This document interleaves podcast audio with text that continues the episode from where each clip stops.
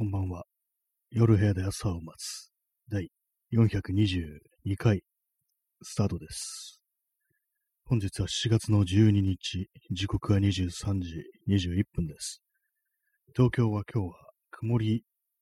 のち雨という感じですね。今、結構降ってますね。降ってきましたね。さっきあのちょっと稲光みたいなものがピシャピシャっとね、こう、ピカッとね、カーテンの向こうからこう感じたんですけども、結構ね、雷雨、雷雨ね、今は雷はそうでもないですけども、さっきあの雷雨というような、そういう感じだったようです。ということでね、あの、今日のタイトル、放送事故を恐れないっていうものなんですけども、結構ですね、あの、私はこのラジオやってて、割と間を恐れるというか、あんまこう、その黙っちゃう時間がないように、一応気をつけてやってるんですけども、っていうのはも、あの、本当のラジオ放送っていうのは、何秒以上黙っちゃうと、何も音が流れないと、それは放送事故だということになって、そういうことはま避けるように、まあ、進行していくなんて話を聞いたことがあるんですけども、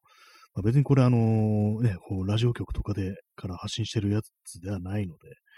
まあ、インターネットのね、こ配信というやつですから、別に本来ね、そんなことを気にする必要はないんですけども、なんかどうもその癖みたいな感じで、こう、どうも気にしてしまうところがあって、で割となんか他の人のね、こう、放送とかを聞いてても、割とシーンってなった時とか、あれ大丈夫かなみたいなね、ことを割と考えがちなそういう人間なんですけども、まあ、今日はちょっとあえてそういう間みたいなものを恐れずに、こう、やろうかなというふうに思ってます。っていうのもあれですよね。あんまこう、ギチギチにね、こう、間が空かないように喋っちゃうと、コメントとかをね、こう、聞いてる人がね、入れたいときに、どんどんどんどん話が先行っちゃうから、結構その、ついていけないみたいなね、そういうことになるんじゃないかっていうのもあったりして、まあ、だから適度に間を入れて、こう、喋るっていうのも、まあ、いいんじゃないかなっていうね、ことを思いましたね。えー P さん、えー4分33秒。これあれですよね、あのなんか、ジョン・ケージでしたっけ？ジョン・ケージという人の曲で、ね、こう、そういう曲があると。まあ、無音で43 4分33秒っていう流れるだけで、それは楽曲であるというようなことを、こう、言って、こう、リリースしたということらしいんですけども、私は聞いたことないですね、この曲は。で、まあ、実際これ聞いたことある人どのくらいいるんですかね。本当いろんなところで4分33秒っていうね、こういうことがなんかこう、ミームのようにね、こう出てくることありますけども、そもそもジョン・ケージって誰みたいなね、なんかそのぐらいの認識しかないんですよね。ジョン・ケージかっていうね。4分33秒。4分33秒までは大丈夫ってことですかね。じゃあそのジョン・ケージのね、曲に照らし合わせると、それ以上行くと放送事故だっていうね、ことにしたいと思います。ね、4分33秒シーンとしたらもう、こいつ死んだからみたいなね、こと思われそうですけどもね。まあでも結構ね、世の中ね、いろんな、まあこういうふうにあの、素人がね、なんかこういろいろ配信するなんて世の中になりましたけども、なんかね、途中で亡くなったなんていう話もまあまああったりしますよね。まあ、特にあの外国のね、なんかこう、なんかね、私が聞いたのでは、その料理とかをする、まあ YouTuber みたいな人が多分中国だったと思うんですけども、その料理中にね、なんかぶっ倒れて、そのまま動かなくなり配信が切れたみたいな、で、なんか亡くなったみたいなね、なんかその人はまあ、病気だったみたいですけども、なんかどうもね、そういうことがあったなんて話もありますけども、このライブ配信というものをやっとしたら、ね、こう、そんなことも起こり得るということですからね、まあ、実際まあそういう話もいくつもあったんでしょうしね、なんかね、ねちょっと座り直します。なんかこう、始まって急にね、こう、なんか死の話をするっていう、どういうことね、どういう了見だって感じですけども、まあ、そんな感じで、本日も死の放送っていうね、こう、感じでね、もう最近死が話題ですからね、本当にね、この数日間ね、そんな感じなんでね、今日も、まあ、楽しく元気にやっていこうというふうに思っております。今日はそのね、あんまりこう、間を空けても OK みたいなね、感じにね、こう、思いながらね、やっていきたいと思います。意味不明ですね。えー、あ、ヒロキャリ山田さんがお初ですね。よろしくお願いします。えー、そっちの事故ですか？そうですよね。その、放送事故じゃなくて本物の事故が起きてしまうっていうことですからね。放送、放送事故だとね、普通に黙ってるだけっていうね、ことですけども、本当の放送事故は人が死んでるぞみたいなね、ことですからね。もう実際までもね、ほんと起きてるっていう、ありますからね。考えてみればね、あの、よく昔テレビなんかなんかでやってきた、やってたね、なんかこの衝撃的な瞬間みたいなものを特集する、そういうテレビ番組とかありましたけども、ああいうところでね、なんかそれこそその放送中に、なんか事故とか起こって亡くなったみたいなね、なんかそういうこととかね、こう、ありましたからね、子供の頃なんかそういうの見たことありますからね、普通に、でもなんか昔のテレビって普通に死がなんか放映されてたような気がするんですけども、多分ね、僕最近はそうでもないんでしょうね。私あの、テレビ持ってないんでね、この昨今のテレビ事情というものが全然わからないんですけどもね。えー、P さん、えー、スポーツ予選の組み上げでもすぐ死という比喩を使う。ああ、なんかありますね。あの、なんかその、対戦相手がね、もう非常に強すぎるっていう、ね、そういう組だとなんかこう、死のなんとかかんとかとかね、なんかそういう例え、結構物騒な例えありますよね、なんか、スポーツって。スポーツのね、なんかそういう例えで、私印象深いのは、あの、今季絶望っていう、すごいですよね、今季絶望。あの、野球とかのシーズンで、ね、始まったのに、あの、すぐなんか故障とかして、調子悪いっていうことで、それであの、今季絶望みたいなね、そういう表現使われると思うんですけども、絶望ってって感じですけどもね、今季絶望ってなんかもうこれでもう選手生命終わるみたいなね、なんかそんな感じで非常に強い言葉が出てきたりして、前のびっくりするんですよね。確かにスポーツ、死、っていうね、言葉がね、なんか物騒なね、あの表現が多すぎですよね。あとなんかもう戦争とかに例えるっていうのもありますからね。何、何がこうちょっと、ね、おかしいんじゃないかと思いますけども。ね、まあそういう私も死、死ってね、こう言いまくってますけどもね。そういうのはね、もうやめて、もうほんとなんかね、こう、ね、楽しくやっていこうという、そんな感じですね。楽しくやっていこうってなんだよってね、こと思うんですけども、でもね、ほんとなんかね、あのー、たまに人と会ったりして、友人とかと会ったりして話をするとき思うんですけども、そういうとき、なんか本当になんか楽しい話題がないよね、みたいなね、話をね、結構するんですけども、もうね、うーんって考えてね、何かいい話はないかって考えるんですけども、あんま出てこないんですよね、本当にね。まあなんか本当人間の、ね、こう、なんか楽しいってとか面白いとかね、こうまあ、希望の持てる話題っていうのはやっぱりなんかこう、あれなんですよね。こう、まあ、命、これからのことに、ね、まあ、例えばなんか子供とかの話ですよね。子供とかね、動物の話は比較的なんかこう、プラスのあれになる気がしますね。自分以外の命というものが健やかに育っているということが、なんていうか、こう、楽しいというかね、こう、いいことであるという、まあそういうことなのかなと思うんですけども。まあでもね、あんまないですからね、そんなね、話もね。ちょろちょろっとまあ、たまにないこともないですけども、それ以外でね、シンプルに楽しい話ってなんだっていうところですけども、ね、わからないところありますよ、本当にね。えー、広キャリ山形さん、そしてゆる緩やかに下ネタに移行します。そうですね、本当にね、もう、隙あらばね、下ネタに移行するっていう、私もね、なんか本当にね、その辺のね、まあ、あんまこう、下ネタはね、本当なんかいろんな人聞いてますから、一応あの、ちょっと控えてるんですけども、たまにね、言ってしまいますね、本当にね、こう、ネタがなくなって。あ、でも本当なんか下ネタ、バリバリね、こう全開でいけたら、なんか結構ね、ネタが出てくるのかなと思うんですけども、なかなかね、難しいですよね。今、ふと思い出したのが、あのー、ね、ラップクルーなのかな？よくわかんないですけど、私、日本語ラップのね、こう、人たちで、あの、キエルマ級っていうね、あれはなんか3人ぐらいのね、クルーなんですかね。あんまこう、私よく知らないんですけども、私の友人が好きでね、それでよく聞かせてくれたんですけども、ね、キエルマ級ってなんか下ネタがすごいなっていうふうに私はなんかずっと思ってて、この間ね、なんかたまたまなんかね、こう、久々にこう YouTube とかでね、なんか聞いてたんですけども、それがなんていうね、あの、タイトルだったかっていうと、あの、夜の狩人っていうね、タイトルだったんですけども、まあね、夜のってついたらもうそれですよね。そっち行くしかないっていう感じで、結構もう全編下ネタみたいな感じでね、かなりこう、ね、この感じでね、行ったらなんかすごいことになるだろうみたいなこと思ったんです、このラジオとかでね。まあ、で本当なんか詰まったらね、やっぱね、下ネタ言っとけみたいなね、気持ちはちょっとわかりますね。キエルマ級のね、その、リリックで一番印象に残ってんのが、すいません、今から下ネタ言いますけども、なんか、小沢誠二、スカトロマエストロっていうね、なんかもうそれ、ちょっとやばくないかみたいなね、その小沢誠二がそういうね、こう、刺激があるようなことをね、なんかこう、言ってるようで、小沢誠二に訴えられたらどうすんだこれみたいなことかと思ったんですけども、私の最初友人がそれ言ってて、これなんかもう、ひどい風評被害でしょみたいなこと言ってて、確かにやばいみたいなこと思ったんですけども、本当スカトロとマエストロで踏みたかったんだなっていうね、もうその一点で、で、マエストロっつったら小沢誠二だろ、まあ、指揮者ですね。それの、それの一点ってなんか、スカトロ、マエストロ、小沢誠二っていうね、もうとんでもない風評被害を受けたっていうね、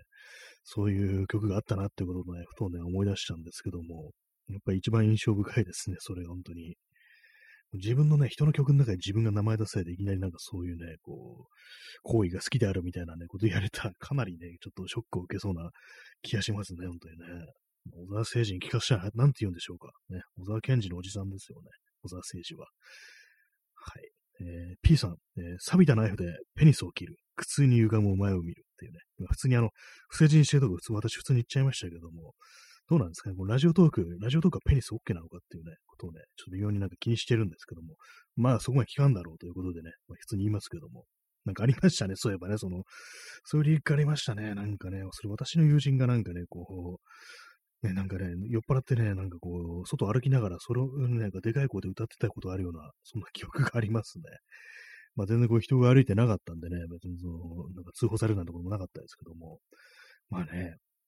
錆びたナイフでペニスを切る、苦痛に言うかもお前を見る。これってどういう精神状態でね、こう、投下されたリークなんですかね。まあでも結構ね、そそんな感じですよね、消える魔球って。なんかすごいですよね、本当にね。えー、耳かきさん、えー、赤塚不二夫先生は、いいか、チンポの勢いに頼ってるうちは子供だぞ、とおっしゃってました。あ聞いたことありますね、これね、なんか。そうですね、チンポの勢いに頼ってるうちは子供だぞ。確かに、確かに子供ですね。子供の、今日子供の放送ですね。あまりにもこの話題がないということにね、こうそれにこう、恐れをなして、思わずこうね、男性器の続唱が出てくるという、そんな放送になっちゃってますけども、確かに赤塚氏はいいこと言うなって思いましたね。結構あの人は結構ね、いいこと言ってますね。確かにね、あの、赤塚氏の漫画、まあ、ギャグ漫画ですけども、そういう下ネタあんまなかった気がしますね。まあ、なんか不条理で怖いねだとかね、結構あったような気がするんですけども、なんかあの、天才バカボンとかね、私なんかちょっと読んだことあるんですけども、なんかね、面白いというより、なんかムズムズするというかね、ザーザーするっていうか、なんか笑わしてるんだけど、なんかちょっと怖いみたいなね、なんかそういうイメージがその私あのね、バカボンっていうね、漫画にはあったりして、まあそんな漫画をね、書いた人が、いいか、チンポの影響に頼ってるうちは子供だぞとおっしゃってましたということでね、なんか私の頭の中でそれ言われてるのが、なぜかタモリになってるんですけども、ね、あの、タモリですね。タモリと仲が良かったからみたいなね、ことでなんかふと思い出したんですけども、そうですね。なんか勢いですよね。チンポは勢いっていうね、もありますからね。今日の方ひどいですね。なんかね、子供だぞ。まだまだ子供なんでしょう。ほんと子供の放送をね、どうやって脱すればいいのかと思いますけども、脱したつもりなんですけども、そういうことを言わないでね、ちゃんとしたね、ことを言うぞっていうふうに言ってるんですけども、ふとした表紙にそう、子供が顔を出すっていうね、まあ、そんな感じですよね。えー、ヒロキャリ山形さん、ふと我に返って参議院選挙に触れる。まあそんな、結構アリバイ的な感じでね、こう参議院選挙に触れる。自分はなんかこうね、一応ちゃんとし大人なんだぞというね、ことが言いたいがために、参議院議員に、参議院選挙に触れるなんていうね、まあそんなこともね、ありそうですね。私はそうですね、あの、きね、昨日、おととい特に触れませんでしたね。結構あの、大きなね、こう政治的なね、こう話題、出来事があると逆に触れないみたいなね、感じのことはね、やったりしますね。で、ちょっとね、あのー、こう、静かになってくると、急になんかね、こう、激しい批判を加えるみたいなことがあるんですけども、今、こう、世間の皆様が代わりにね、こうやってくれてるので、まあ、ここではちょっとね、もう逆にこう寝かしていこう的な感じで、こう思ってるというね、そんな感じですね。まあ、参議院選挙、ね、おとといやってましたけども、ね、なんか投票所行ったら、ちょっと人が多かったかなっていうふうに見えたんですけども、別にそんなこともなかったなっていうね、多分思い込みだろうなっていうね、あの直前にね、なんかなんなんかあったらしいんで、なんかあったらしいんでっていうね、笑いながら言うなって感じですけども、まあそういうのもあったりして、なんかちょっとひょっとしたらその投票に行く人増えるのかなみたいな私も少し思ったんですけども、なんかまあ気の気のせいっぽかったですね、本当にね。なんか、まあでもね、こう、前のって学校でやりますからね、学校久々に入ったな、みたいなことを思いますね、本当にね。なんか、あんまこう、じろじろ見てると変なんでね、そんなには見て、見ないですけども。まあ、なんか、学校ってそういえばこんな空間だったよな、なんていうね、ことをね、ちょっと久々に思ったと、そんな感じでございましたね。なんかね、こう体育館ね、みたいなところでね、こう、大きなね、ところでね、こう、投票とかね、するようになってますね。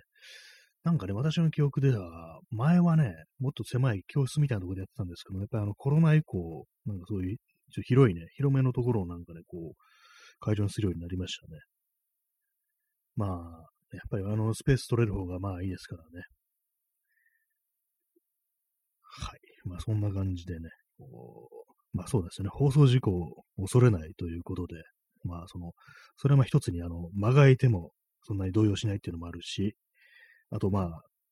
ね、さっきみたいに、血、母の勢いにね、こう頼ることも恐れないっていう、これ確か今、あの、あれなんですよね、このラジオトークのライブ放送、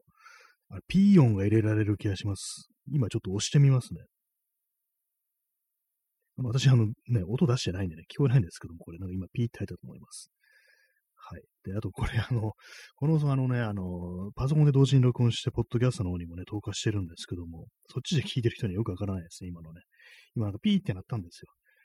うん、そんだけです。はい。咳込んでます。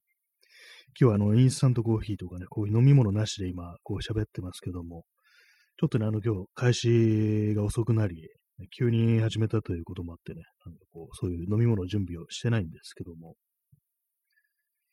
昨日ね、昨日じゃないよ、一昨日だ。一昨日ね、こう、ちょっと外から、外にね、出てね、出た時に、あの、三ツ矢サイダー、梅。まあ、正確には三ツ矢梅っていうね、これ、梅のね、味のする三ツ矢サイダーが売ってるんですよ、これ。なんかね、これあんま人気ないみたいで、結構ね、たまに安くなってる時あるんですよね。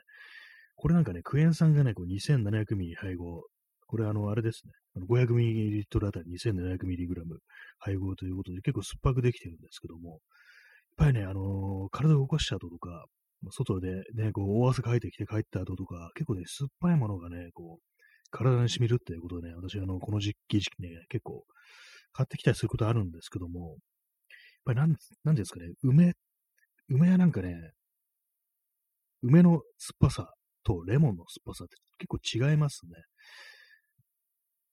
うん、なんかちょっとね、微妙です、これ。で、あと今気づいたんですけども、これ甘味料がですね、人工甘味料ですね、この三つや梅は。えー、アセスルファム系スクラロースっていうね、これは人工甘味料ですよね。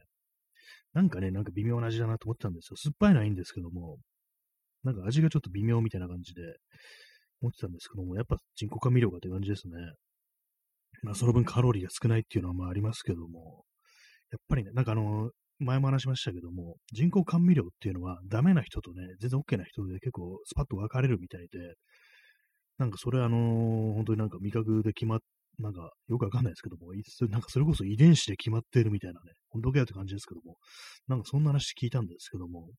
私はね、このアセスルファム系ってね、結構苦手というか、あんま好きじゃないですね。うまいとは思わないですね。まあ別に飲めることは飲めるですけども、うん、なんかうまくないなみたいなことはやっぱりちょっと思っちゃいますね、これね。全然これ大丈夫な人がいるっていうのがむしろ私には意外だったっていうのがあって、なんか普通のね、普通のこう人工甘味料じゃない甘味料と区別がつかないという人も世の中にはいるみたいなんですよ。なんかね、結構不思議ですよね。えー、P さん、缶チューハイにも入ってるやつ。ああ、入ってますよね、あれもね。やっぱりね、その手のね、人工甘味料が入ってるやつだと、チューハイとかだとなんか気持ち悪くなりやすいですよね。確かあの、ストロングゼロとかもね、入ってましたよね。あれは本当に結構、飲むとね、なんか、酔う、酔うは酔うけど、なんか割となんかすぐ頭痛くなってきたり、来たりだとか、なんかうっすら気持ち悪くなるみたいなね、それがなんか、お酒の悪い酔いというよりは、なんか別ななんか要因みたいな、なんか人工的ななんか物質が体の中に入ったことにより拒絶反応が起きてるみたいなね。なんかそういうのって結構その、ストロングゼロ系の飲料に感じることあるんですけども、やっぱりね、なんかね、嫌ですね、これはね。本当あのね、三ツ矢サイダー、三ツ矢サイダーだってね、酸っぱいやつだと、あの、三ツ矢サイダーグリーンレモンっていうのがあって、あっちがね、あっちの方が美味しいんですよ。酸っぱさもね、上なんですよね。だから夏なんかね、ほんと前はね、それ、こう、よくね、こう、よくというか、まあ、見つけると飲んでたんですけども、最近の私の行動範囲それ置いてなくって、なんか三ツ矢梅がなんかね、妙になんか、売れ残ってるっていうか、ね、置いてあるんで、それを買うことが多いんですけども、まあ、一応クエン酸ですからね、クエン酸2700ミリ、2700ミリグラム配合ということでね、まあ、一応なんかその疲れには効くぞみたいな感じで買うんですけども、まあ、あそう最初の一杯だなっていうのが結構感じますね。あんまその後うまくないみたいな感じですけども。まあでも酸っぱいからいっかみたいなね、こと思いますね。あとあれですね、あのー、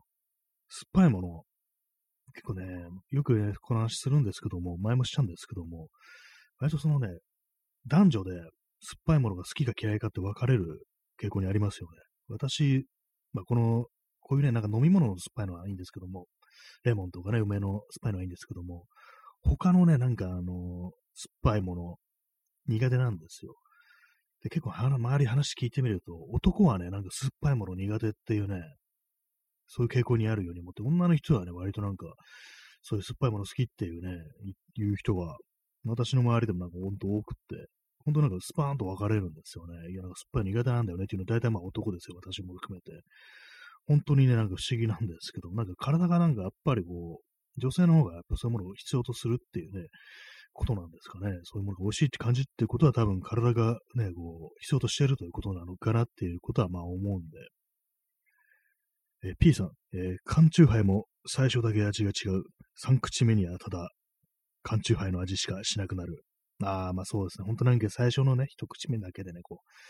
グビッとね、行った時はなんかこう、ね、あの、私のね、これよく思い出す表現なんですけども、お酒を飲む時に、中島ロマはね、胃の底の方にポッと明かりが灯るような感じがするっていうね、それあのー、今夜すべてのバーでっていうね、あの、アルコール依存症をね、こう描いたあの、中編小説ありますけども、そんなのが出てくる表現なんですけども、胃の底にポッと明かりが灯るってなんかちょっとわかる気がしますね。結構その、ウイスキーとかね、そういうものを飲んだ時って割と、なんかカッとね、なんかあったかくなるような、ね、体の内側からあったかくなるような感じがして、なんだかそれを思い出すんですけども、まあ、缶チューハイもね、その最初だけ、最初だけなんかね、こう、そんな感じがすると。酒飲んだって感じはするけど、あとはなんか本当に、うーんっていう感じのね、味になっちゃいますよね、本当にね。まあでもな、あれですね、あの、まあビールとかもね、ぬるくなっちゃってすると、まあまずいはまずいんですけども、それがあの人工甘味料の入ったものだと、本当になんかもう、これはもう一切飲みたくないみたいな、なんかそのぐらいのレベルになるやつもありますからね。結構ね、あの、発泡酒とかね、そういうものがなんか多くて、私結構発泡酒苦手だったんですけども、なんかね、ちょっと前に久々に発泡酒飲んでみたら、若干なんか改善されてましたね。まあ、それはあの人工甘味料的なものあんま入ってない、まあ、ビール、ビールみたいなやつだったから、ビールのね、味がするやつだったからかもしれないですけども、昔に比べるとね、なんか幾分マシになったかような、そんな気がします。昔なんかほんと、淡麗生とかね、私結構苦手でしたね。なんか私もあれなんか結構もうこっちの方が安いからっつって買うね、こう、友人とかいましたけども、飲み会の時とかに。でなんでもこれはちょっとまずいな、みたいな感じで。そんな私は何を飲んでたかというと、ね、あの、イーチコとかね、二階堂とかを飲んでましたね。焼酎ですね。安い焼酎。ね。まあ、あれもあれでなんかね、ちょっとあんまこう、体にっていうかね、あれなんか頭に良くない気がします。あの、なんか焼酎って、体がなんかそんなにね、あの、悪い酔いはしないんですけども、なんか、頭がやられていくような気がするんですけど、あれ私だけですかね。なんかあのー、あれなんですよね、焼酎飲むと、三半規管がおかしくなる。まあ、要は平行感覚がおかしくなって、結構ね、足に来るんですよ、なんか。それがね、ちょっとね、怖くってね、我慢のマークになりましたけども、本当なんか、あの、使い終えとかにはならないんですよね。次の日すっきりと目覚めるんだけども、本当なんか帰り道とか、まあ、本当に足元フラフラしてんな、みたいな感じで、意識はね、全然こうシャシャキッとしてるんですけども、なんかどうにもなんかこの三半期間だけに来るな、この酒は、みたいなね、ことを思ったりして、なんかそれがちょっとね、嫌でなんか飲むのやめてましたね。まあでも、どうなんですかね、あの、まあ、バランスは取れてる気がしますね、焼酎って飲み物は。なんかこう、その、酒の中では結構マシな部類に入るんじゃないかみたいなね。ウイスキーとかね、結構たくさん飲むと胃がね、おかしくなるっていうのがあったりしますからね。まあ、あんまりこう、私も、昔はね、結構飲めたんですけど、今はこう、あんまこう飲ま、全然ね、こう飲まなくなって、もう感覚ってもの結構違ったんですけども、まあ、昔は何を飲んでたかって言うと、やっぱりあれが、ビールが多かったですね。ビールが多かったです。でビールね、あれ、ガブガブ行くとやっぱトイレが近くなるってことで、まあ、本当になんかね、あの、飲み屋とかだとね、飲んで、飲んではね、こう、出ていくみたいな感じになっちゃってましたね。そうするとなんかもう、あんまり酔わないんじゃないかみたいなこと思いますけども、そういうこと考えたらやっぱなんか強めの酒を少量飲むって方がいいのかもしれないですね。あとあれですね、あの、ビールとかも、その、年を重ねると、あの、薄いものの方が好きになりますね。バドワイザーとかね、そういうものですね。ちょっと薄いって言ったらあれですけども、軽いやつの方がいいなっていうふうに、まあ、思うようになって、前はなんかこう何でもこう朝日スーパードライでいいだろう的な感じのね、こう人間だったんですけども、でなんかこう、ここ、ね、最近、最近でもないか、こうもう5年、5、6年ぐらいはなんかもうバドワイザーでいいよっていう感じになってますね。でも結構そう、あれ、ありましたよね。なんかあの、5、6年前、もっと前かな、7、8年前からなんかクラフトビールブームみたいなのが一時期あって、そっからなんかあの、IPA っていうやつがなんか定着したような気がして、今なんか結構スーパーとかにもね、こういろんな種類のその、クラフトビール的なものが置いてありますけども、ね、あれもなんかね、一時期ちょっと飲んでみてた時期あるんですけども、なんかあんま、あんまこう、その、違いがわかんなくって、なんかね、結構あっちの方がなんか強いっていう話を聞いて、ちょっとお値段するけど、ああいう IPA とかを飲んでた方がなんかね、まあこれちょっと嫌な言葉ですけども、コスパがいいってやつですね。でもそんなこと聞いたんですけども、なんかね、私はそんなになんか違いというものを感じられずっていうね、そんなところなんですよね。もう今なんか本当に、この間久々にその発泡酒とかね、飲んでね、なんかもう発泡酒でいいんじゃないかなみたいなね、なんかそんなこと思ってしまいました。別にこれで普通にいけるなっていうふうにね、思ってね、何かこうちょっとね、嫌な世の中になってきたなと思いましたね。そういう感じで安物で人間が満足するようになったっていうね、ことですからね。まあ、酒ね、こう、まあそんなに飲む人間ではないですけども、たまにね、なんかたまになんかこう、ね、あるといいんじゃないかななんていうふうに思ったりして、やっぱなんかちょっとね、あの、何かやるときに勢いをね、つけるってことはね、こうできるんで、たまに欲しくなるときもあるんですけども、少し楽しい気分になるとかね、まあそんなのもありますからね。普段ね、どうでもいいことをいろいろね、ああでもね、こうでもねと考えているような人間だと、そういう感じで無理やりなんかね、こう、脳の一部分をオフにするみたいな、そんなね、ことも必要なのかな、なんていうふうに思ったりしてね、こうたまに飲みたくなるんですけども、まあ、なんか、酒の話たまにしますけれどもね、なんかこう、ね、困ったら酒の話をしようっていう、なんかそんな感じになってるのかなと思います。よくあの、外でね、あの、一人でお酒飲むって人いますけど、お店とか行ってね、この話すいません、あの、3回目ぐらいになりますけども、何度かね、そういうことチャレンジしてみた時期があったんですけども、ほんとなんかね、間が持たないんですよね、あれ、ああいうのって。ほんとね、バーのカウンターみたいなとこ座って、っていうような、こと何度かやってみたんですけども、なんか本当間がもなくてね、ほぼ一気かっていうね、ぐらいのね、勢いでなんか酒を飲み、飲み干して、シュッて出ていくみたいなね、感じになるっていうね、もう座っててもすることないですから、で、まあそんなたくさん飲む気もしないしって感じで、もうもうスッとで入ってね、スッと飲んでスッと出てくみたいな、なんかこいつひょっとしたら依存症か何かかみたいなね、感じでね、ガソリンの補給みたいになんか酒を入れてくみたいなね、そんな人間に見えてないかなってことを思ったりしたものですけども、なんかね、ちょっと一人だと本当外でね、飲むっていうの、間が持たないっていうのがありますね。よくなんか一人の時間をね、こう豊かに過ごせるというのがなんかこう大人の証であるみたいなことを言いますけども、ね、私もなんかね、一人で過ごせるっていうふうにずっとね、思ってる時期あったんですけども、冷静に考えると、ね、過ごせてないんだなっていうね、っていうのもなんか、まあ一人で行動してて、よくね、外にね、こうベンチとか座ったりしてね、なんかね、こう、過ごしたりしてますけども、過ごしてなんて感じですけども、別に何をしてることも、というね、こともなく、それが豊かな時間かというと、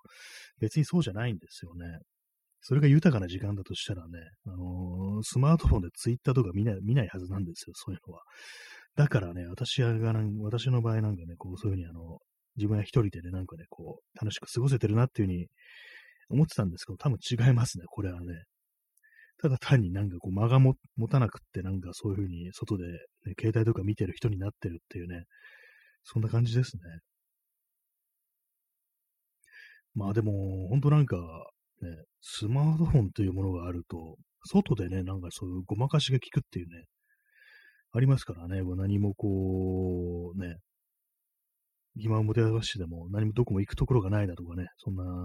ほんとそれこそベンチ座るしかないみたいな状況でも、スマートフォンさえ見てればね、何かこう、やってる気分になるというね、感じで、まあ、過ごせてしまうというのがあるんで、本当に一回、ああいうものを持たずに外に出るというね、ことをね、したいんですけども、でもなんか今のね、ほんと時代ね、すべてのなんかね、もう、ものがね、あの、デバイスに、ね、スマートフォンというデバイスに、こうね、集約されてるっていうのがあるんで、本当なんかね、お金払うとか、キャッシュレスでお金払うとかね、そういうのもあったりだとか、あとまあ、ちょっと遠出するとね、なんか、ね、交通、交通手なんだろう、経路とか調べたりするのもね、ナビとかもね、そういうのあれもありますからね、ほんと電車乗ったりしてね、乗り換えとか調べるのもそうだし、とかね、場合によっちゃあれですからね、ほんとなんか時計とかもね、時計とかもしなくなりましたね。腕時計とか今してないですからね。スマートフォンで見てますからね、今。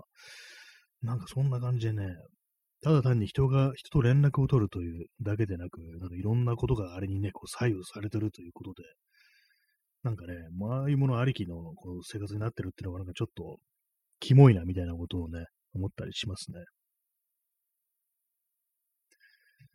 はい。まあ、そんな感じで23時52分ですけども、外ね、まだ相変わらず本当になんかザーッという音が聞こえております。雨どんどんね、どんどんというか、ザーザー降ってますね、本当にね。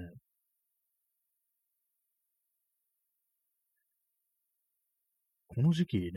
まあ、まあでもあるかっていう感じですけども、まあ夏といえば、バーッと雨が降ってくるっていうね、ありますね。私の記憶にある雨の思い出なんですけども、学校のね、帰りに、通学路にあの公園があって、そのね、前を撮った時に、でも急になんか暗くに、暗くなってきて、それでこう、まあ、ものすごい勢いで雨が降ってきたんですよ。いや、まあ、それだけなんですけども、その暗くなり方がね、なんか本当にこう、ただ単に曇ってるっていうわけじゃなくて、なんか本当に夜になったみたいなね、レベルで、でもその時間とか多分本当、ね、3時とかで、しかもあの、本当、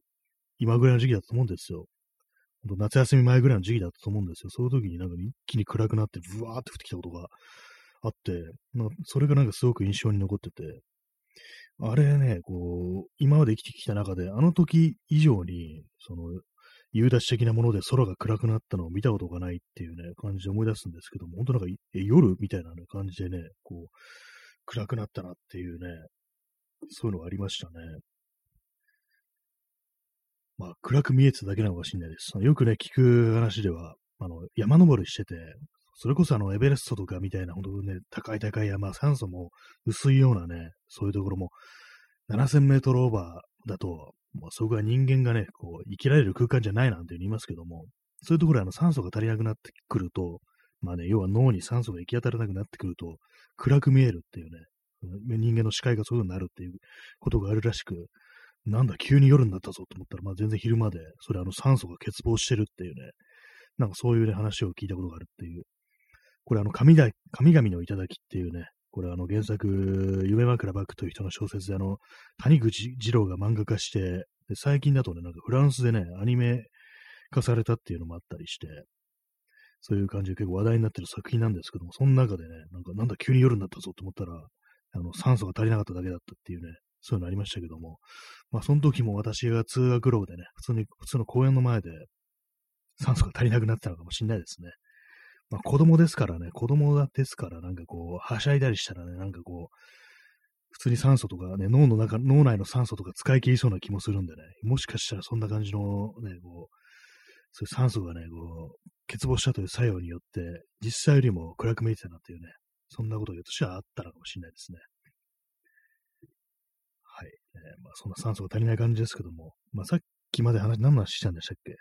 そうですね。あの、一人で過ごす話でした。雨の話になってましたけど、急に。あの、一人でね、過ごすという、あれですよ。思い出すのは、あの、孤独のグルメっていう漫画、まあ、また谷口二郎ですけども、その中でね、こう、主人公の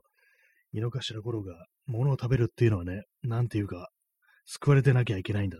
誰にも邪魔されず、一人で静かで、豊かでっていうね、ことをね、言ってね、その店の親父に、何をわけのわからないこと言ってやがるってね、言われて、こう、突き飛ばされそうになった後ね、その親父の腕を決めてね、関節決めてね、なんかもう、おろうとするっていう、そういう衝撃的なシーンがあるんですけども、まあね、なかなか一人で静かで豊かでっていうね、そういう境地にね、行き当たるのはなんか難しいですよね、本当たまーにね、外食とか一人ですると、本当になんかね、こう、間が持たねえってこと思っちゃいますからね、私全然外食ね、本当なんかしないんですけども、本当一人でね、一人で出てる時とか、たまにね、なんかね、お腹すくと、それこそなんかスーパーとかコンビニでなんか買って食べることあるんですけども、あれ、冷静に考えたらこれ店入ってもいいんじゃないのみたいなね、ことをね、たまに思ったりして、そのぐらいあれなんですよね、選択肢として、なんかね、こう、その一人で、こう、お店入るっていうね、ことを、登ってこないぐらいに、頭の中にね、登ってこないぐらいなしないタイプの人間なんですよね。なんかもう、なんかやっぱ嫌なんでしょうね、あの一人で座ってこう食べてるっていうのは。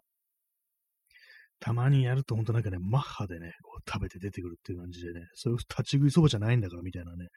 そんな感じになっちゃうんですけども、ああいう孤独のグルメみたいみたいなね、こう漫画とか見ると、まあ自分にはあんま向い向いてない世界だろうなってことはね、結構思ったりしますね。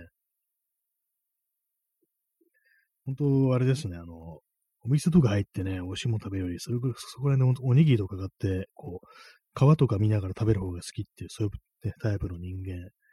なんでね、たまになんかあの、外出るとき弁当とか作って持っていくといいのかなっていうふうに思ったりすることありますね。実際やったことはないですけども。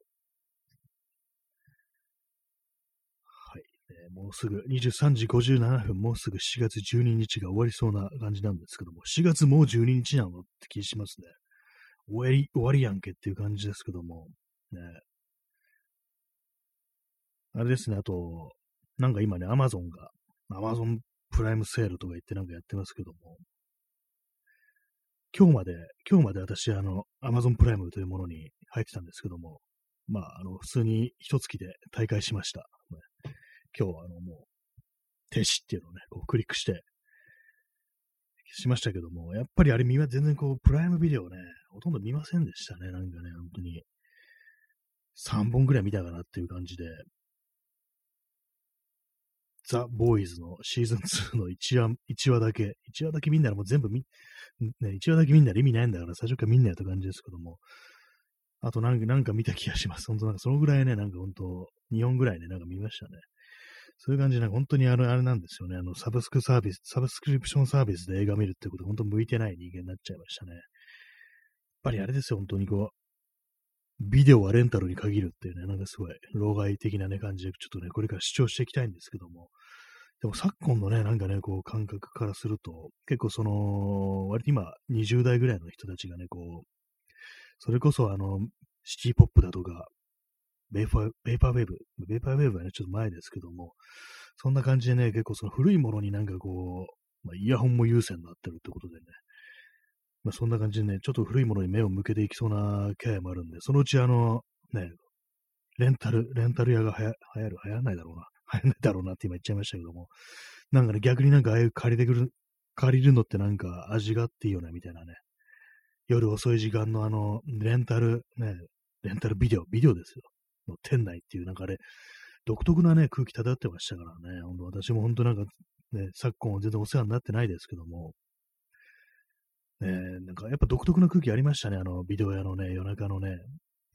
結構ね、いつぐらいだったでしょうか？あれ、本当に2000ね、10年代半ばぐらいから、だんだんだんだんとその閉店時間が早まったんですよね。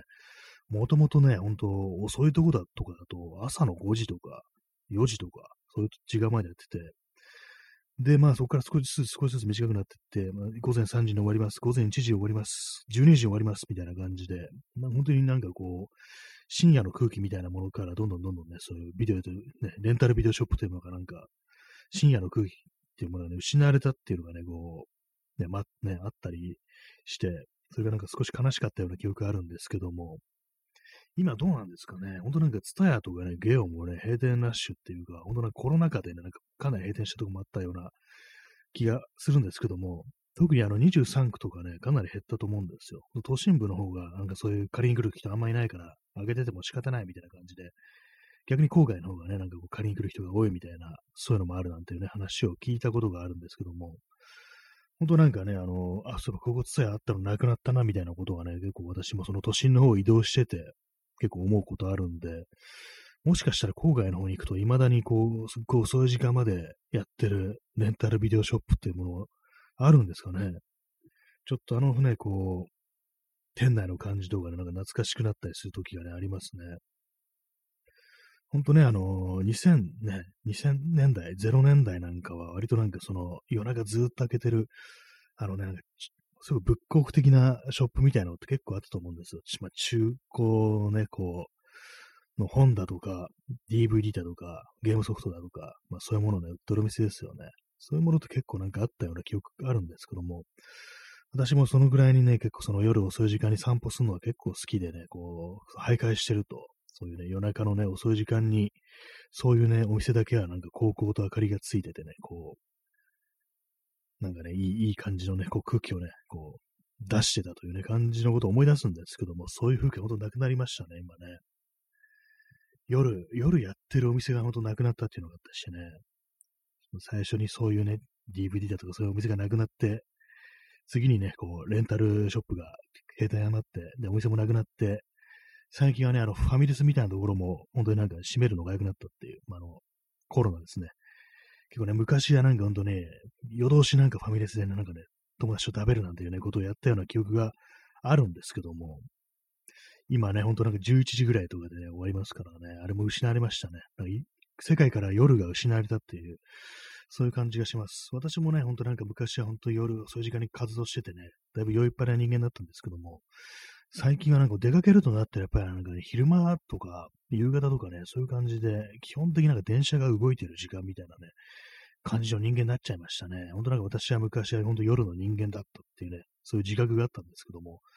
普通になんかね、何かこう、出んのはもう昼から、夕方からみたいな感じでね、その割と早々に帰ってくるみたいな、まあ年齢をね、重ねたというのもあるかもしれないですけども、あんま元気なくなったっていうのも、まああるのかもしれないですけども、まあ、なんかね、そういうところでね、なんか本当になんかこう、世界から夜が失われつつあるというか、ね、そんな感じしますね。まあ、ただ単にあの夜動かなくなったというだけであってね、夜なんかそういう、夜からなんか商業的なね、そういう活動みたいなものはなくなったわけであって、別に、そのね、年中太陽が照ってるみたいなね、白夜みたいな状態になったわけじゃないから、別にそれはそれでね、普通になんかね、こう、個人個人としてはね、夜にこう活動すればいいじゃんかという気もしますけども、やっぱなんかお店的なものはね、本当になんかこう、やらなくなったよなーってことはね、思いますね、本当にね。まあ逆に言えば夜が夜らしくなってるという、静かになってるというね、そういうことかもしれないんでね、まあそれはそれでいいのかもしれないですね。まあでもね、コンビニはやってますからね、コンビニやってますからね。でもなんか本当に、あれですよね、コンビニもそのうちなんかこう、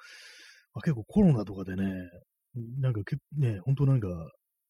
夜閉めるとこもコンビニ出てきましたからね、なんか、もうこれからの世界はひょっとしたらもう夜は店が開いてないようになるっていうね、そんな風になるかもしれないですね。昔はなんかその、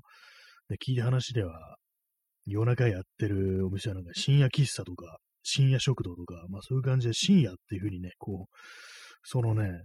名前がつい、名前についてたらしいんですけども、そんな感じの世界が戻ってくるかもしれないですね。それはそれで味があるかもしれないです。ここしか空いてないっていうね、そういう感じでね、深夜喫茶っていう名前結構いいですよね。深夜という言葉がなんかそのね、こうまた力を取り戻すというかね、特別なね、こう、時間になるのかなというふうにも思いますね。昔というかね、ちょっと前までは本当になんかこう、活動してるね、人が多かったですけどもね、まあでもあれですね、基本的になんかあのー、すみません、この話2回目かもしれないです。あのね、こう、ね、私友人とした話とこのラジオでした話っていうのがだんだん区別つかなくなってきて、そっちはまあ2回目かもしれないですけども、あれなんですよね、あの、夜、アジア、アジア人はね、アジア圏は結構夜遅い傾向にあるっていうね、結構、その、あのー、なんかね、こう、香港だとか、台湾だとか、あと、まあ、インドネシア、ジャカルタとか、ああいうとこってなんか本当にね、夜、2時、3時でも普通に人がなんかね、こう活動してて、で、屋台とかね、いっぱい出てて、みんななんか飯食ってたし、場合によっては子供いた、子供もなんか遊んでたりするみたいなね、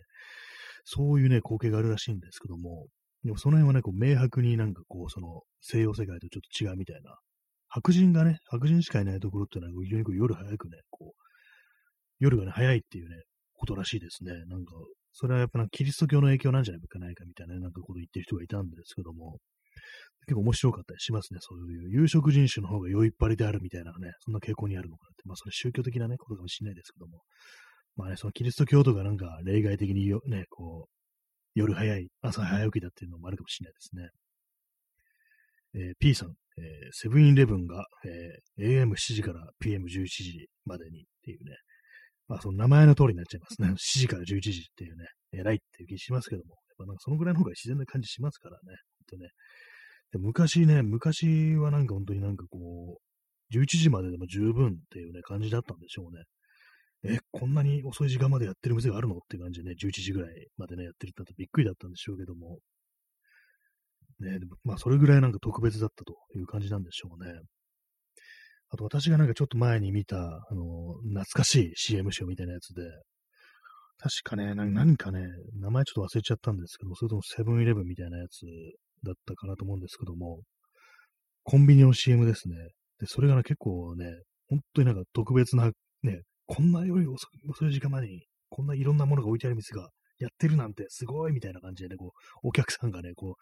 ほんとコンビニでぶち上がってるみたいなね、CM があったりして、多分80年代ね、前半ぐらいの CM だと思うんですけども、そっかーって感じで思うと思いましたね。こんな時間にね、電球が切れて、買いに来たんですけど、助かりますみたいな、なんかそういうこと言ってるのがあったりして、ちょっと面白かったんですけども、まあもうそれぐらい昔はなんか全然ね、店やってなかったんですね、本当にね。えー、P さん、香港や台湾は昼寝の習慣があるので、まあそうなんですね。あ、知りませんでした。昼寝あるんですね。私、昼寝って言うとね、あの、スペインのなんかシエスタってね、あの、昼寝習慣あるって聞いたことあるんですけども、それぐらいしか知らなくて、まあ、香港、台湾あるんですね。なんか結構その暑いっていうのもなんか関係してんのかもしれないって、なんかどっか聞いたことある気しますね。暑い時期だと、もうそんなにもう社会的に活動してもなんかやっぱ、ね、しんどいから、もう昼間はもう昼寝しちゃおうぜみたいな感じで、長めのね、そういう感じの休みの時間があるみたいな、そんなことはなんか聞いたことある気しますね。確かに本当なんかね、このぐらいのね、夏になると私思うんですけども、昼間ね、なんかね、こう、頭もね、動かないよっていうぐらいね、あの、気候ですからね、確かに言えてるかもしれないですね。もう昼間寝て寝てた方がいいですね、これね、本当みみんなでこう、もうどんどんどんどん夜の方にシフトしていきましょう。う夜、夜をね、取り戻しましょう。夜の狩人になりましょう、本当にね。なんだそれって感じですけども。急にあのなんかね、さっきの話題を回収しましたけれども、そうですね、本当にね、昼の習慣なんか日本も取り入れた方がいいんじゃないかなと思いますね。それくらい気候の変化というものはなんか大きいです、本当。何にもね、何も本当昼間、ね、思いつかないですよ、本当にね。頭使えないですからね、あんな暑さじゃね。まあそんな感じでもう0時ね、回りましたね。我々も酔いっぱりだということでね、本当になんか今度ね、酔いっぱりな人間が5人、5, 5名ね、5名の夜更かしの皆さんが今ここにね、いらっしゃいますけども、ね、みんなでどんどん夜の、夜をね、こう広げていきましょうというね、感じですね。そのうち地球全体を夜で包み込んじゃおうぜっていうね、そ太陽がなくなってんじゃないかって感じですけども、まあね、なんかね、本当この暑さにはね、対抗していきたいですよね、本当にね。まあそうは言ってもね、人間なんか冬になるとね、今度はね、夜が長すぎる、暗い時間が長すぎる、気がめいるみたいな、今度どんどんどんどんね、そういうことを言い始めるというね、非常にまあこう、都合のいいね、存在であるんですけども、ね。やっぱりなんかこう、ちょうどいいところで留めておいてくれよみたいなね、こう、ことは思いますね、気候に対してね、本当に。まあ、日本はなかなかこう、ね、しんどい気候になってきましたね、本当にね。座り直します。まあ、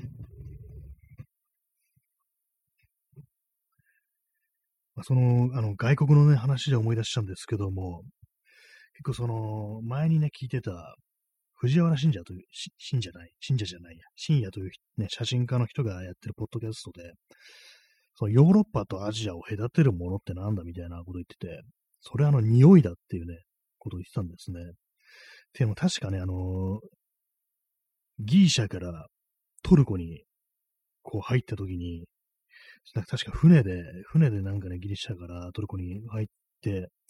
まあ、トルコからまあ、トルコ、まあ、中央アジアって言うんですかね、あの辺のことは、まあ、そこからアジアだというふうに考えると、そのね、海を越えて、その街の匂いがもう如実に変わるっていうことで、もう何の匂いかわからないで、もうとにかくこれがアジアの匂いだっていうことで、なんかそのね、匂いがするとなんかすごくなんかね、こう、なんか切ない気持ちになるみたいなね、ななんていうかもう、おそらくね、なんか、このポルトガル語のサウダージ的なね、感じかなっていうふうに思うんですけども、そういう感じでね、なんか、明確になんか変わるらしいんですよ。そのギリシャからトルコっていうものが、ヨーロッパとアジアを隔てる、それ何が違うかっていうと、匂いが全く違うみたいなとこで、それで船で、確か夜にね、夜にこう着いて、そのまあトルコの地を踏んで、で、まあ、その匂いがね、なんかすごく濃密なね、すごい濃いらしいんですよ、その空気というものが。で、そこになんかね、どこからともなく、犬の遠吠えみたいなのが聞こえてきて、それを聞いて、で、そういう匂いがしてきて、それがなんかすごく胸を締め付けたみたいなね、なんかそんな話をしてて、私ね、そう、海外旅行とかね、全然こうあんま興味なくって、旅したいっていうね、気持ちがそういうのないんですよね。そういう旅情家というものから縁遠い人間なんですけども、それを聞いたときなんかちょっとね、なんかそういう気持ちみたいなものが伝わってきましたね。これ何とも言えない、なんかこう、旅でしか味わえない、そういうまあ空気とか匂いとか、そういうものがあるんだろうな、なんていうふうにね、思ったんですけども、結構その匂いってあれですよね、人に伝えるのはね、難しいですよね、本当にね。今なんかちょっと気になってんのは、私今これマイクの前で喋ってるんですけども、ちょっとなんかマイクカバーがちょっと匂ってきたような気がするっていうふうに思って、これ一回洗った方がいいかもしれないですね。これずっとね、これもう、なんだろう、一年半ぐらいね、こう、使ってますから、これまた自作したやつなんですよ。自作したやつで、100均かどっかで買ってきた、なんか、ふわふわのね、こう生地を筒状に縫って、でそこにですね、あの、ぬいぐるみにつけるような、なんか目と鼻をね、こう縫い付けて、顔を作ってあるんですよ。そういうなんかちょっとね、可愛いね、マイクカバーみたいなものを自作したんですけども、それがちょっとね、なんか今、匂うような気がします。これはね、いい匂いじゃないです。なんか、ほんと、おそらくね、喋ってるうちになんかね、唾液とかね、飛んでるんだと思いますよ。ほんとそういうの。だかもうこれちょっと、今思いました。洗おう。はい。ね、まあそういう感じでね、こう、あれですよね、なんか人間の記憶ってものとかね、なんかそう感情みたいなものをね、そういうものを呼び起こすのに、匂いってもの結構、香りね、香り結構多いっていうね、ありますけどもね、本当なんかこの外とかでも何度も何度も言ってますけども、結構その、昔はこういう匂いがなんかしてね、季節ごとにこういう匂いがしてきて、なんか非常にこう、なんかこうね、こう、教習を誘われるみたいなね、季節の変わり目特有の匂いみたいなものが結構あったのに、それも全然しなくなったよな、みたいな話をね、たまにしますけども、なんかね、そういうの人工的にちょっと出していこうかなみたいなこと思いますね。なんかあの、私なんかお香とかね、その手のやつってなんか全然こう、やらないんですけど、炊いたこととかね、ないんですけども、なんかああいうのも結構いいのかなと思いますね。そういう感じで、こう、リラックスするのに、香りってものは結構あるといいのかな、なんていうふうに思ったりして、まあそんな感じでね、こう、思うんですよ。匂いってものはなんかこう、いいんじゃないかっていうこれからのね、こうテクノロジーで、その匂いというものが再現できたりしたら、それこそなんかね、こう、ネット越しとかね、遠隔でなんかね、こう、ね、匂いを出すみたいなね、なんかそういうのを研究してるところもあったりして、なんかね、確か何かをね、こう、手元のデバイスでそういうなん、いろいろ調合して、そういう匂いを再現するみたいなね、なんかそういう実験とかもやってるとこあったような気がするんですけども、そういうものが当たり前になってくると結構ね、なんかもう空気を持ち運びみたいな感じになりますよね。そんな感じこう自分のね、こう伝えたいことを伝えるのに、こう、匂いというもので、こう使って、こう、それこそね、こうコミュニケーションを取る、語りかけるなんていうことがね、こう、未来の世界においては、ひょっとしたらあるのかななんていうふうに思いますけども、まあ今のところなんかね、そういう感じで、そう、お香とかそういうものでね、こう、ね、やっていく感じでしょうけども、なんかあれですね、こう夏になってくると、夏になってきたんで、ちょっと蚊取り線香の匂いがね、書きやくなるような、そんな気がしますね。皆様、蚊取り線香というものは使っておられますか？あれなんか本当にね、こうあんまこうつかなくなったと思うんですけども、えー、私はあの、その蚊蚊を、蚊をね、避けるの今、スプレーみたいなやつですね。あの、シュッとね、一吹きすると、一日こう、持つやつ、その、どういうやつかっていうと、その壁にね、なんかそういう蚊が蚊を殺す成分みたいなのが付着して、で、まあ、蚊がね、飛んでて、で、壁にピタッと止まると、そのね、薬にやられて死んじゃうっていうね、蚊だけを殺す薬って非常になんか恐ろしいものですけども、そういうのを使ってるんですけども、だからね、まあ、匂いはまあ、あんましないわけですよ。本当なんか特に何の情緒もない感じなんですけども、なんかでも、蚊取り線香ってやつもなんか良かったよなっていうね、なんかね、あれですよ、おばあちゃんちの匂いみたいな感じでね、そういうものを思い出したりしますけども、なんかあえてね、蚊取り線香を使っていくっていう、そういうのもありなんじゃないかと思いましたね。まあ、ただ煙が出るから、エアコン使ってる部屋でね、中でね、こう、そういう煙の出るものを焚いてると、なんだこいつ大麻でも吸ってんのかみたいな感じになりそうですね。はい。ね、唐突にはちょっと物騒な言葉が出てくる、そんな放送なんですけども、まあね、今日のタイトル、放送事故を恐れないということでね、もう、間が空いても気にせずに、こう、ね、やるぞって感じなんですけども、普通になんかこう、間を空けずにね、なんか一気に喋りきるみたいな感じになっちゃってますね。今我慢してちょっとね、あの、喋り、喋りそうになるの我慢してね、あえて間を空けてみました。なんか本当にね、シーンとしてね、黙っちゃうかなんかやっぱ怖いんですよね、なんかね。まあ、ラジオっっていう風にね、こう、ラジオトークですからね、これからツイキャスとかだったらもっとね、多分緩くなるんじゃないかなと思います。私、ツイキャスとかで何回かこう、やってみたこともあるんですけども、それもこのラジオトークがあの不具合で、どうも放送できないって時に、じゃあ、あの、ツイキャスでっていう感じでやったことあるんですけども、やっぱりなんかね、あの、サービスが変わるとちょっと感覚も変わりますね。なんかツイキャスとかの方が、ねちょっとダラダラやってて OK みたいなね、空気ってあるような気がして、まあ、それはそれでいいのかなと思うんですけども、なんかね、なんか同じようなね、音声のコンテンツなのに、そういうね、使うサービス、プラットフォームとかによってこう内容が変わってくるっていうのは結構ね、不思議なものですね。なんか本当になんかもう、こう、ちょっとしたま違いなんでしょうけどもね、本当にね、文化的なものというかね、その、サービス特有のね、空気とか文化とかね、まあそういうものなんでしょうね。まあそんな中でね、あの、よくわかんないのがあれですね、ツイッターのスペースっていう存在。私ね、あれなんかこう、何度かやってみたこともあるし、たまになんかね、こう聞きたいと思うような人の放送があると入ってみたりするんですけども、結構その、名前っていうかね、今この人が聞いてますっていう、そういうのがね、こう、出んのがなんかどうにもちょっとあのー、なん、なんていうんですかね、難しいというか、ああいうので一旦入るとね、なんかこう、出づらくなるっていうかね、もし自分がね、やる方の立場だったら、シュッと入ってきてね、シュッと出てくってね、ちょっとあの、あ、なんかつまんなかったのかな、みたいなことどうしても思っちゃうんで、まあ、別につまんなく、つまんないっていうかね、まあそういうなんかあんまりこう、ね、気にするようなもん、気にしない方がいいとは思うんですけども、なんかどうしてもね、やってる側の人間としては、そのね、なんかこう、人の増減みたいなのもやっぱどうしても気になっちゃうっていうのがあるんでね、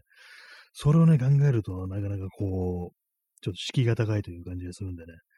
そうするとね、なんかこう、やっぱりこう、正確に誰が聞いてるかわからない。でもね、数字だけ出てるっていう、こうラジオトークだとかツイキャスみたいなアプリっていうのは、まあ、それなりに優しいのかな、なんていうふうに思いますね。まあ、あっちのツイッターのスペースっていうのは、はっきりとなんか、テーマを持って、こう、たくさんの人を集めてっていうね、風に聞く、そういうものなのかもしれないですね。はい。まあ、そんな感じで、本日4月12日、日付変わって4月13日になりましたね。の放送、第412回ですかね、お送りしてまいりました。本日も結局1時間放送するってことで、で、今日はあの、積極的にあの、間をね、開けていこうっていうね、喋りと喋りの隙間を開けていこうっていうのを思ったんですけども、普通にいつもの感じでやってしまいましたね。なかなかこう難しいなというふうに思うんですけども、なんかもう少し緩い空気でね、やりたいと思う時もあるんですけどもね。なんかね、恥ずかしいんですよね。恥ずか、なんかこう喋、喋るのが恥ずかしいから、喋るっていうね、なんか本末転倒ななんか、そんな感じありますけども、何かね、こう、ね、なかなかね、こう難しいもんですね、ラジオという文化。音声コンテンツというものも難しいものです。本当になんか、もう2年ぐらいやってますけども、いまいちね、どういう形がこうベストなのかとかね、どういうのが受けるのかとか、そういうものがね、こう、わからないままなんかやってますね。ほんと、だらだらだらだらと。まあ、そんな感じでね、まあ、明日以降もこんな感じでだらだらとやっていきたいと思います。そういうわけでね、え、0時19分ですね。まあ、だいぶ遅い時間になりましたけども、まあ、皆様、もう暑い時期でね、なんか結構いろんなことありますけど、本当、こう、ね、まあ、元気を出せとも言わないですけども、なるべくこう生き延びていきましょうというね、そういう感じですね。なんかなるべく楽しいこととかね、ちょっとあるといいですね。見つけていきたいですね、そういうものをね。このお相撲割となんか面白い話とかね、そういうものをしていきたいなというふうに思ってます。ね、こういう感じで締めるのと、ね、何回やってんだって気にしますしますけどもね、本当にね、同じことずっと言ってますけどもね。はい。そのわけで本日、放送事故を恐れないというタイトルでお送りしました。第240、いや、421回の目の放送、夜部屋で朝を待つでした。雨が少しね、こう弱くなってきました。そんな感じで、えー、本日もご清聴ありがとうございました。それでは皆様、さようなら。おやすみなさい。